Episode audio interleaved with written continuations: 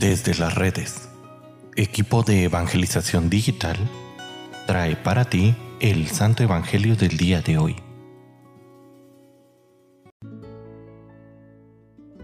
El día de hoy, viernes 26 de mayo, escuchemos con atención el Santo Evangelio según San Juan.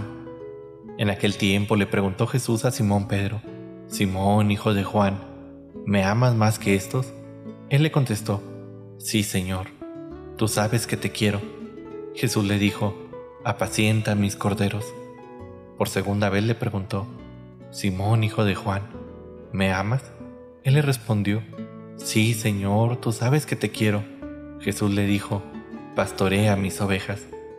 Por tercera vez le preguntó, Simón, hijo de Juan, ¿me quieres? Pedro se entristeció de que Jesús le hubiera preguntado por tercera vez si lo quería y le contestó, Señor, tú lo sabes todo, tú sabes bien que te quiero. Jesús le dijo, apacienta mis ovejas. Yo te aseguro que cuando eras joven tú mismo te ceñías la ropa e ibas donde querías, pero cuando seas viejo extenderás los brazos y otro te ceñirá y te llevará a donde no quieres. Esto se lo dijo para indicarle con qué género de muerte habría de glorificar a Dios. Después le dijo, sígueme. Palabra del Señor. Queridísima familia, hoy me encuentro muy feliz porque hoy es mi cumpleaños. Y qué hermoso porque al concluir este periodo de Pascua, el Evangelio este, nos habla desde que inició la cuaresma hasta el día de Pentecostés, este caminar con Jesús primero preparándonos y modificando nuestra vida para hacerla más conforme al Evangelio y así vivir la Pascua de una manera permanente y posteriormente siendo testigos de estas maravillas de Dios en nuestra vida. Es así que la liturgia nos presenta esta despedida de Jesús a Pedro. Y es un evangelio muy especial hoy en mi cumpleaños, porque lo siento como una invitación especial de Jesús hacia mí.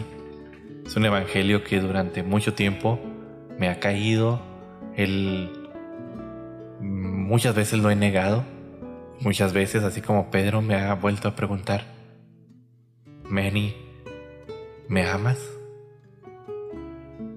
Mi respuesta tal vez en un principio ha sido titubeante como la de Pedro, pero he logrado aprender con el tiempo a amarlo, aunque a veces se me olvida.